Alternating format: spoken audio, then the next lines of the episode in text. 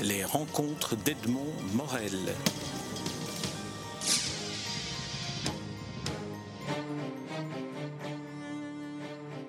Caroline Lamarche, nous nous rencontrons à l'occasion de la publication de votre dernier livre en date, La mémoire de l'air. C'est un roman paru chez Gallimard, euh, Gallimard qui, vous accueille pour euh, déjà un certain nombre, nombre de titres. Alors, ma, première question, la première question, d'abord, je vais faire une confidence à ceux qui nous écoutent, euh, sans trahir, je crois, un secret de correspondance, c'est que vous m'avez écrit qu'il vous était difficile, voire impossible, de parler de ce livre. Et donc, ça va être un peu un exercice où je souhaiterais vous faire parler autour du livre, autour de l'écriture du livre.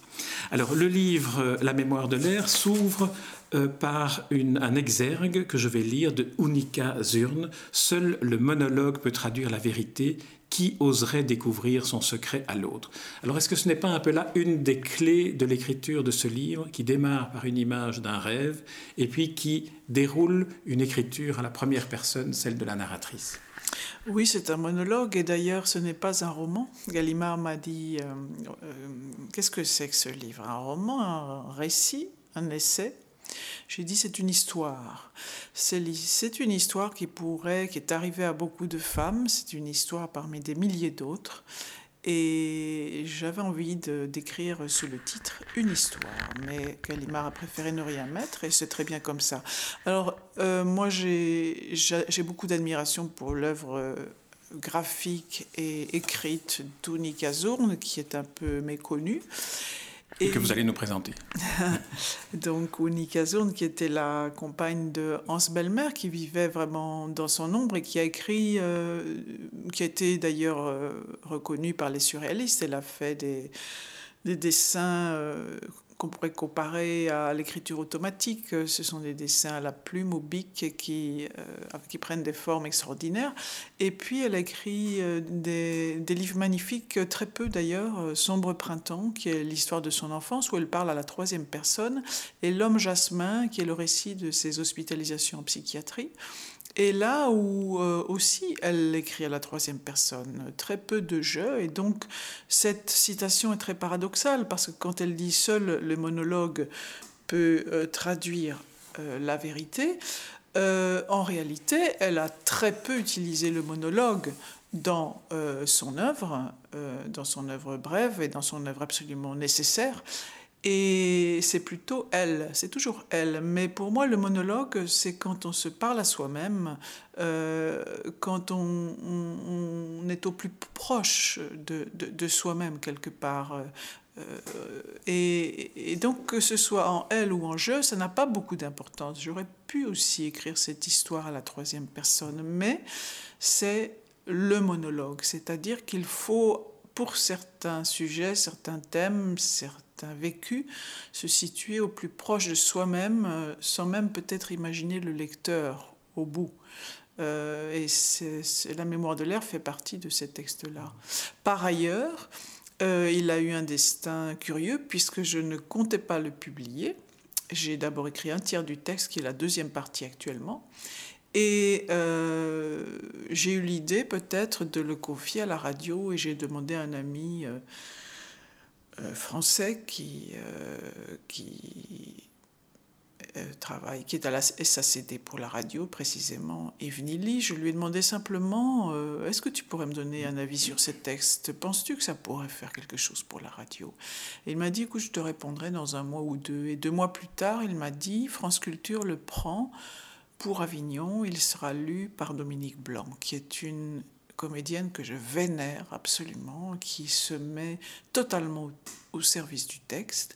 Et donc, c'est cette expérience-là à Avignon en 2012, dans la cour du musée Calvet. D'ailleurs, on peut toujours podcaster ces 50 minutes de lecture par Dominique Blanc, qui quand j'en suis rentrée d'Avignon, m'a repropulsé dans l'écriture et à ce moment-là, j'ai écrit tout ce qui précède et j'ai réagencé.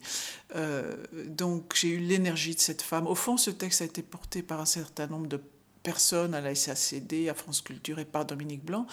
Et quelque part, euh, ça a permis sa, son, son augmentation. Euh, quelque chose qui, euh, qui évidemment, même malgré la brièveté du texte, euh, a quand même séduit Gallimard. en raison de l'écriture sans doute. Alors peut-être qu'on doit quand même dire deux mots sur le, sur le sujet, sur euh, l'histoire qui est, qui est racontée, puisque vous dites que c'est une histoire. Euh, est-ce que je peux vous laisser le, le, raconter, vous, vous en, en, la façon dont vous devriez, dont vous pensez qu'il faut savoir, euh, ce qu'il faut savoir avant d'ouvrir le livre? D'abord, il y a le, ce titre, la, la, mémoire de l'air. je prétends que les actes les actes sans témoin. Que ce soit des actes de violence ou des actes euh, d'amour et de délicatesse, euh, l'air s'en souvient. Euh, la vibration de l'air. Ce serait un peu comme une âme universelle qui aurait la mémoire de tout ce qui s'est passé depuis le début, depuis la création de l'humanité. Et pour la quatrième de couverture, je dis ceci. Euh, d'un monologue guidé par l'étrange beauté d'un rêve émerge le souvenir de faits qui eurent lieu sans autre témoin que l'air. Donc dans une chambre close ou dans un ravin, ce sont les deux lieux du livre. L'air conserve la mémoire de toutes les histoires que les humains se racontent depuis la nuit des temps. Quand je dis se raconte, c'est parce qu'il s'agit d'une histoire, je raconte. Le viol est l'une des plus anciennes et des plus actuelles. Alors la narratrice, euh, qui dit je, euh, dans la première partie du livre, raconte une rupture avec cet homme qu'elle appelle l'homme d'avant, et puis finalement, euh, au fil de l'écriture, vous dites dans le fond, je vais lui donner comme nom patronymique d'avant. Et dans la deuxième partie, là, on découvre euh, un autre aspect tragique, dramatique, qui est un viol, qui est la narration d'un viol. Et le, le, point qui relie ces deux confessions, en quelque sorte, ces deux monologues, c'est me semble-t-il, une certaine forme d'oralité dans l'écriture. Et cette oralité crée peut-être une sorte de, complicité plus grande avec le lecteur. Oui, moi j'ai du mal à dire oralité parce qu'en fait c'est une langue extrêmement écrite, euh, très précise. Euh, ce n'est pas la langue qu'on entend au théâtre d'habitude précisément. Et il y a une dimension poétique aussi, il y a une forme de distance, d'ironie.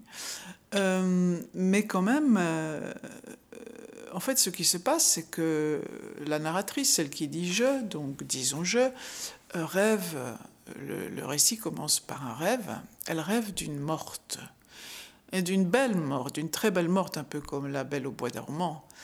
Et elle s'interroge, elle se dit, tiens, j'ai une morte au fond de moi et j'ai quelque chose, elle a quelque chose à m'apprendre certainement. Et tous les matins, je vais lui écrire. Et réellement, c'est comme ça que j'ai écrit ce texte. J'ai fait ce rêve absolument magnifique. Et je me suis dit, tous les matins, je vais écrire à cette morte. Quel est, le secret de cette femme si belle qui semble endormie et qui pourtant est bien morte? Donc, quelque part, euh, je m'adresse, oui, à, à, une histoire ancienne, à une histoire enfouie.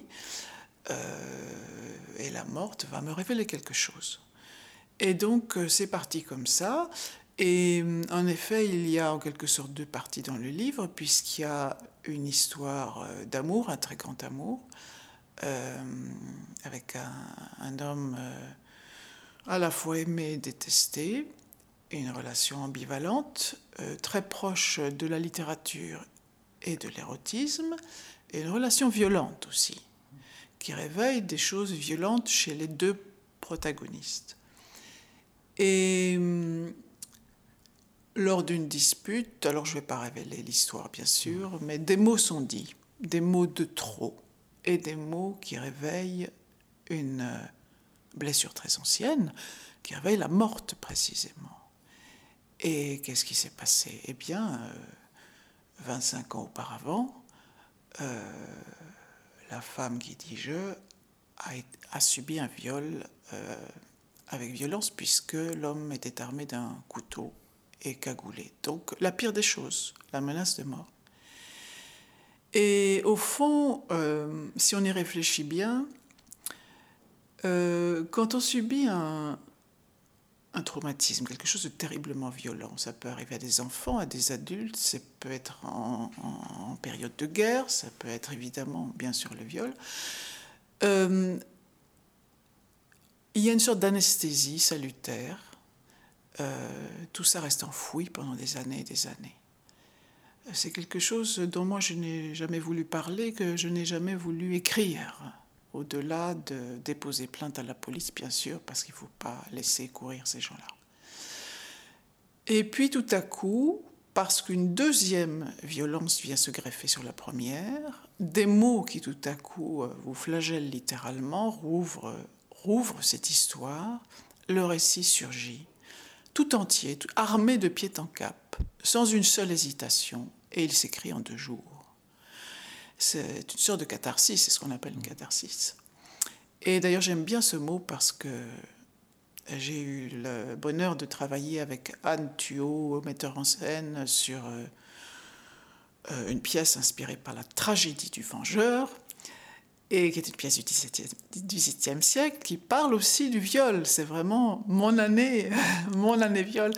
Et, ce qui était très frappant, c'est que dans cette pièce, euh, le jeune homme qui veut venger sa fiancée violée et assassinée, il ne le fait pas sur le champ, il le fait neuf ans plus tard. Il le fait neuf ans plus tard. Et pourquoi? Parce qu'il y a un deuxième viol et une deuxième jeune fille assassinée. Donc c'est la répétition qui provoque l'aveu, qui provoque la vengeance et qui provoque euh, l'écriture en l'occurrence ici. C'est la répétition symbolique d'une de la première violence. Voilà. Alors on a, plusieurs temps dans cette histoire. On a le temps, vous l'avez évoqué, euh, du viol qui s'est déroulé 25 ans, 25 ans auparavant, qui a lieu dans le ravin, ce viol. Et le ravin est ce qui déclenche, ce qui apparaît dans le rêve et qui déclenche tout le travail d'écriture ou de monologue ou d'expression de la narratrice. Est-ce que c'est une forme, une forme d'analyse par, par l'écriture à laquelle se livre euh, la narratrice? Oui, euh, le, ravin, c'est le lieu du viol, c'est le lieu aussi où la morte euh, se trouve dans le rêve. Un ravin avec des feuilles mortes, ça c'est présent dans le rêve. Et la narratrice ne comprend pas très bien pourquoi un ravin avec des feuilles mortes. Évidemment, en descendant tous les matins par l'écriture ce ravin à la rencontre de cette morte, elle, à un moment donné, ça lui rappelle euh, l'autre ravin surgit, c'est-à-dire le ravin, où elle a été violée, qui était aussi tapissé de feuilles mortes. Donc il y a comme ça des échos euh, et des mots qui reviennent euh, et qui sont évidemment, ça c'est le pouvoir magique de l'inconscient et du rêve, qui au moment où la personne est capable de, de traiter l'information, je dirais, ou de s'en guérir, euh, nous donne des rêves qui, qui, nous ouvrent les yeux. Dans la première et dans la deuxième partie de, du livre, il y a une forme de, violence qui est permanente, qui est latente et qui s'exprime dans la première partie par cet ami, euh, ami qui manifeste de la violence physique à l'égard de la narratrice. Et dans la deuxième partie, une autre forme de violence qui s'exprime par euh, les policiers qui entourent la, jeune femme violée au moment où elle vient déposer plainte. Euh, quel, est le, lien qui unit ces deux formes de violence?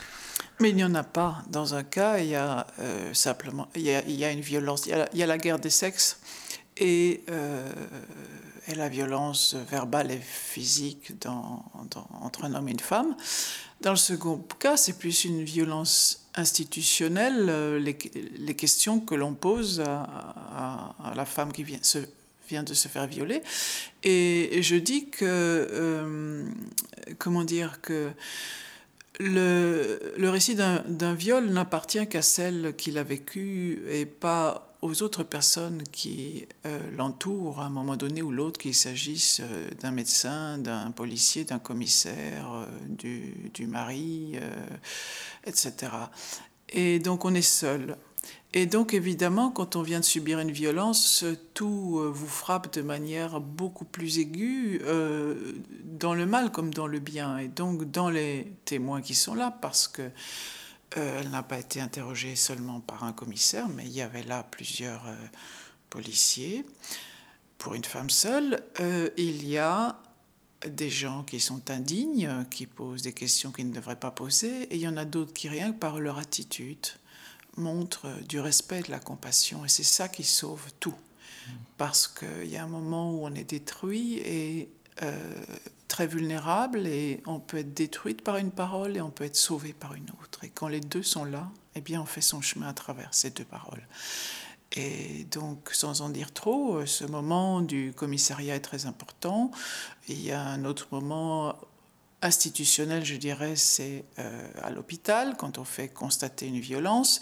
Et là, on voit la violence institutionnelle de l'hôpital, où il n'y a pas d'affect, il y a une grande froideur, il y a des certificats. Et euh, pour quelqu'un qui vient, qui est vulnérable, et c'est de plus en plus vrai à l'hôpital aujourd'hui, que l'on souffre d'avoir été frappé ou que l'on souffre d'un diabète euh, ou d'un accident de la route, on est quand même euh, frappé par cette espèce de froideur qui s'étend aujourd'hui partout. Euh, on n'a pas besoin d'être materné, pas du tout, mais il y a quand même quelque chose, je trouve, qui devient très violent dans le monde d'aujourd'hui, y compris dans les lieux qui sont censés nous accueillir et nous sécuriser. Donc c'est ça dont je parle. Il y a différents types de violences. Il y a même la violence maternelle, parce que je parle des mères. Euh, les mères qui, sans le vouloir, avec la meilleure volonté du monde, quelque part éduquent les filles comme pour qu'elles soient soumises et qu'elles disent oui à tout. Et c'est ce non que l'on ne peut pas dire qui attire la violence pour les femmes. Et donc dans ce livre, euh, je dis non. Mmh. Je dis ça suffit. Je l'écris ça suffit. Et débarrassons-nous des faux témoins, c'est-à-dire des hommes qui prétendent vous aimer ou vous aider et qui en fait vous détruisent. Et donc il y a là un acte de, de liberté et dans la mesure où l'écriture est très laconique et très, elle va au, cœur du sujet très vite, euh, c'est évidemment une libération euh, rapide, mais qui vient après des années et des années de, silence et même de, censure, parce que je ne pensais jamais écrire sur ces sujets-là, en vérité. Alors, lorsque j'avais évoqué l'oralité, vous avez réagi en, en évoquant l'écriture éminemment littéraire. Je ne voulais pas du tout dire que l'oralité empêchait l'autre, mais peut-être en vous écoutant maintenant euh, évoquer ce qui est finalement l'expression d'une certaine forme d'indicible, je me dis que le jeu a dû vous aider à entrer dans, euh, dans, dans, la souffrance de cette narratrice, dans, dans, le vécu de cette narratrice, et de la même manière, le jeu permet au lecteur qui va réécrire le livre en le lisant de s'incorporer cette, cette souffrance et peut-être d'entrer en empathie davantage. Mais ça, c'est pas à moi de le dire, mais euh, vraiment, mon, mon souhait, c'était que. C'est pour ça que j'aurais voulu sous-titrer une histoire, une histoire parmi des milliers d'autres. C'est que chaque lecteur, mais en particulier chaque femme, devrait pouvoir s'approprier cette histoire. C'est-à-dire que c'est une histoire purement individuelle. Je, dis quelque part, chaque viol, comme chaque accouchement, est unique et appartient à, la femme qui l'a vécu et elle seule peut le raconter. Mais en même temps, il y a une manière d'écrire et c'est peut-être là que vient tout mon travail euh, sur l'écriture, cette nouvelle écriture qui est toujours fidèle à moi-même, mais quand même là, il y a vraiment, euh, je pense, une étape dans l'écriture chez moi, euh, quelque chose d'une grande économie, avec une distance aussi et une ironie que Dominique Blanc a rendue magnifiquement dans sa lecture, c'est-à-dire que même au moment où cette femme se fait violer avec un homme qui a un couteau, il y a quelque chose dans sa tête qui se dit euh, bah, je vais mettre ma robe rouge par terre, du sang sur du rouge, ce sera cinématographique. Donc il y a cette formidable ironie qui vient quand on sait qu'on va mourir et quelque part on se dédouble et, cette froideur aussi, je parle de cette froideur et ça, ça me caractérise quand même, c'est-à-dire que parler des émotions avec distance et ironie et une forme de froideur, permet justement au lecteur de, d'entrer dans l'émotion, de s'identifier, parce que je ne fais pas obstacle avec euh, de l'émotion et des grandes phrases et des affects, ça je déteste. Et donc, cette retenue, cette réserve, même quand on nomme l'innommable, doit permettre au lecteur de d'entrer dans, dans, le propos. Et par ailleurs, il y a des tas de détails très quotidiens dans ce livre, et des choses peut-être assez amusantes aussi, mmh. d'ailleurs. Mmh. Euh, mais euh, et j'arrive par des détours aussi. Mhm. C'est vrai que la visite à l'hôpital où elle veut, où la, la narratrice vient faire un examen routinier de mammographie, finalement elle se dit à un moment donné, je vais quand même aller montrer mon bras sur lequel se trouve l'hématome avant qu'il ne disparaisse. Et là, on a une sorte de, cheminement kafkaïen dans un, dans, un, dans, un, hôpital où tout est paradoxal, y compris, euh, je dirais presque, le, médecin noir qui l'accueille et, qui est aux urgences dans, dans un, dans un endroit tout à fait improbable par rapport à, la plainte que pourrait formuler la narratrice. Mais c'est-à-dire, moi, ce qui me frappe toujours, c'est qu'on attend toujours des femmes euh, victimes, donc des femmes qui ont été violentées, et c'est pareil pour, pour, mon souvenir du viol, on attend toujours qu'elles euh, fondent en larmes, qu'elles soient victimes, qu'elles s'indignent, et qu'on puisse donc les protéger, etc. Et certaines femmes, euh, c'est exactement le contraire. Plus, plus l'agression est forte, plus elles sont froides et maîtresses d'elles-mêmes quelque part, parce que pas touche, ça suffit. Moi, je veux bien vous raconter, mais n'en rajoutez pas. Et donc, euh, évidemment, quand elle est, qu'elle soit devant, dans un commissariat de police ou, ou à l'hôpital pour faire constater... Euh, un hématome, il y a cette stupéfaction quelque part des soignants ou des, ou des policiers de voir là une femme euh, complètement calme et froide. Euh, parce que précisément le choc a été tellement violent. Donc il y a une sorte de dédoublement. Et ça, les gens ne comprennent pas très bien. On aimerait toujours que les femmes pleurnichent, soient victimes et, et se plaignent. Et donc ça désarçonne véritablement. Ça désarçonne les femmes qui se, qui se battent avec, euh, euh, qui réagissent avec une sorte de, de, lucidité mmh. et de, réserve aussi. Et les gens ne sont pas habitués à ça. On est, on est tellement dans un siècle de victimisation où tout le monde pleurniche que mmh. tout à coup, c'est pas. C'est pas. Bon, alors évidemment, il faut aller euh, lire des gens comme Svetlana Alexievitch qui construit tous ses livres sur des témoignages, euh, dans son dernier livre qui a été pris Médicis de l'essai, euh, La fin de l'homme rouge, sur les témoignages de gens, hommes et femmes, ou bien dans son livre La guerre n'a pas un visage de femme, uniquement sur des témoignages de femmes qui se sont battues euh, sur le front russe contre les Allemands, etc., pour entendre cette réserve, cette dignité, cette, qui, est, qui est le fait de, de femmes et d'hommes qui se sont tus pendant très très très longtemps. Euh, qui ont gardé tout ça, toute cette violence à l'intérieur. Et à un moment donné où elle sort, elle sort de manière euh, juste et, et, lapidaire parce qu'il y a une sorte d'alchimie intérieure qui s'est faite euh, rapidement ou lentement et qui permet que les choses se disent. Donc voilà, moi je m'inscris avec ce livre tout à fait compte. J'aurais pu écrire un livre exalté ou plaintif ou, ou sanglant, mais mais je m'inscris avec mon écriture de manière générale, je crois, contre cette mm. tendance d'aujourd'hui où on exhibe et on se plaint. Et ça, je déteste. Est-ce que l'attitude non plaintive de, votre narratrice au commissariat de police n'est pas ce qui finalement a déclenché cette question indécente qui va provoquer la révolte et qu'on ne va pas dévoiler ici euh, ben euh, Cette question indécente, elle était, euh, ils étaient obligés de la, la la poser à l'époque. C'est incroyable, je ne sais pas ce qui, est en, ce qui en est encore aujourd'hui, mais c'était une question qui devait être posée à une femme qui venait de se faire violer. Donc c'est hallucinant. Et euh, donc, euh, voilà. Euh, je perds mes idées, pardon, mais j'avais quelque chose à dire. on évoquait votre, enfin, vous évoquiez votre, votre façon d'écrire en, en, révolte en quelque sorte contre la dimension plaintive à laquelle on pouvait éventuellement s'attendre en traitant d'un sujet comme le viol. Mais en vérité, l'affirmation, la libération, elle vient par l'écriture, elle vient pas autrement. Elle ne viendrait pas dans, dans, un récit oral non préparé.